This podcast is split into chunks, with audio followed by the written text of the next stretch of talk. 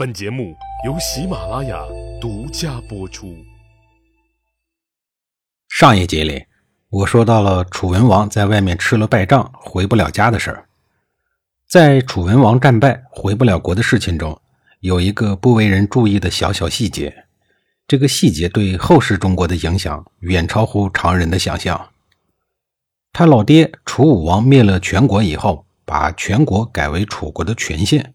把国君窦民降为了县长。在中国历史上，这是第一次出现的真正意义上的县一级地方行政区域。改封国为县，这是雄才伟略的楚武王专门针对分封制，也就是封建制的弊端而创造出来的一项全新治理制度。设计出这一个全新制度的目的，正是为了加强国君的中央集权。这就是后世所谓的郡县制的雏形。郡县制相比于分封制，究竟有什么优势呢？楚武王为什么要设计出这种制度呢？郡县制的最大优势在于，郡县制的长官是由国君任命的，他的职位不可以无限期的继承。所以在楚武王设立全县以后，窦民不服管辖，楚武王直接杀死了窦民。改派严敖，严敖失职以后丢失权限，楚文王又把他给杀死了。总之，郡县制的长官只能由国君指派任命，他们的生杀大权都由国君来掌控。只要你不尽忠职守，随时都有失业甚至丢命的危险。从基层来说，郡县制的制度上压力，迫使各郡县的长官必须做出业绩以自保。从上层而言，因为拥有对各郡县长官的任命权和裁撤权，也就直接增强了国君的中央集权。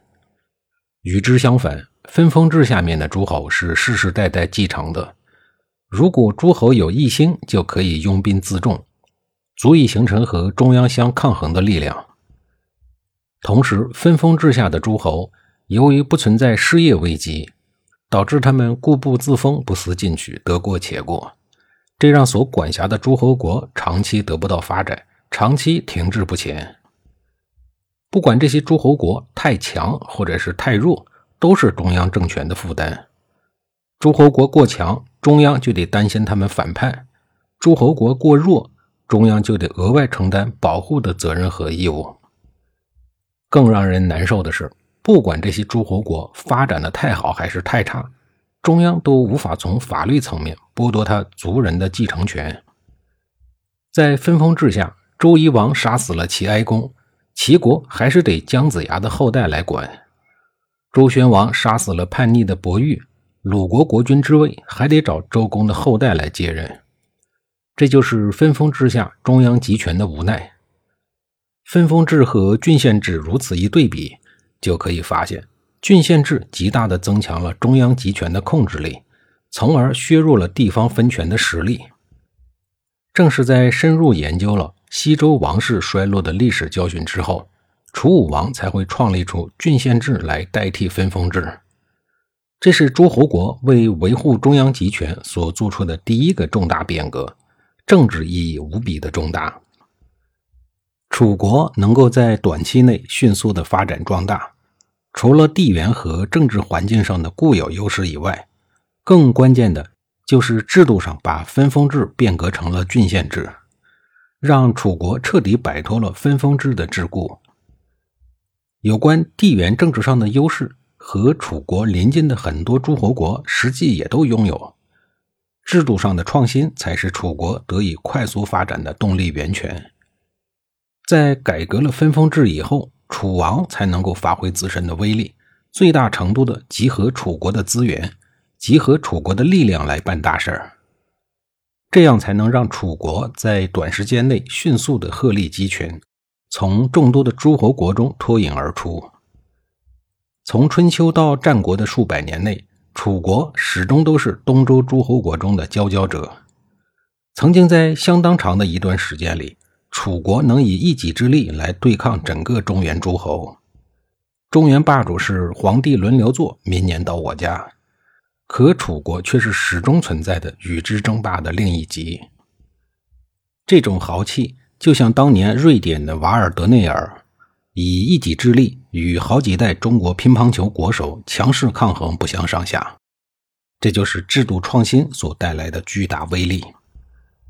郡县制出现以后，经过历史的重重考验，最终成为中国持续长达数千年的基本制度，至今天仍然没有发生本质的变化。楚文王在去世之前立下了遗言，请朝中大臣辅佐桃花夫人所生的儿子熊坚为自己的接班人。由此可以见，他对抢来的这个老婆是真爱呀。相比自己的老爸，这个熊坚真不是一般的差。他在位五年的时间里，整日提笼架鸟，飞鹰走狗，这与楚国蒸蒸日上的国势极不搭配。对自己的同胞弟弟熊运也是横竖看不上眼。熊运为求保命，只能跑到隋国去寻求避难。熊运在得到隋国人的支持后，于公元前六七二年，联合隋国人突然袭击了熊坚。夺取了他的国君之位，登基成为楚成王。楚成王继位以后，是楚国历史上又一个神武的长寿国君横空出世。楚成王先是广施仁德恩德，笼络人心，并主动派人向周天子周惠王进贡，这让刚刚复位、惊魂未定的周惠王大喜过望，还赐给了他祭肉，说：“请你镇守南方，平定夷越各族的动乱。”不要让他们侵犯中原各国。拿了鸡毛当令箭的楚成王，立刻开始以蛮族的身份镇压蛮、夷、越等各少数民族，大力的开疆拓土，先后灭了玄国、黄国等国。楚国的疆土一度向南扩展到千里之外。南边暂时安定了以后，该向北方进军了。这时候，横亘在楚国头顶上的是没落的郑国。郑国地处中原腹地，自从楚成王登基后的第六年攻打郑国失败以后，楚成王和一代名相窦子文相继在楚成王十三年、楚成王十四年、楚成王十五年没完没了的攻打郑国。郑国受不了了，郑国国君郑文公想和楚国求和，但是遭到了郑国大夫孔叔的劝阻。郑国没办法，拉来了中原霸主齐桓公撑腰。至此，齐楚两个大国第一次走到了战事一触即发的危险边缘。随后，齐桓公带领着管仲和八九个小帝国组成的联军威慑楚国，发生了前面所说的“风马牛不相及”的故事。这一次的昭陵会盟上，楚成王虽然暂时臣服了齐国，答应做齐国的小帝国。但那只是表面上的事情而已，大家伙都心照不宣。昭陵会盟的次年，楚国便按捺不住了。楚成王在窦子文这个经母老虎喂养过的丞相，也就是令尹的辅佐下，不断的发展自身的实力。楚国一方面与齐国争霸，另一方面又巧妙地避免了与齐国发生正面冲突，选择恰当的时机伺机而动，不可谓不高明。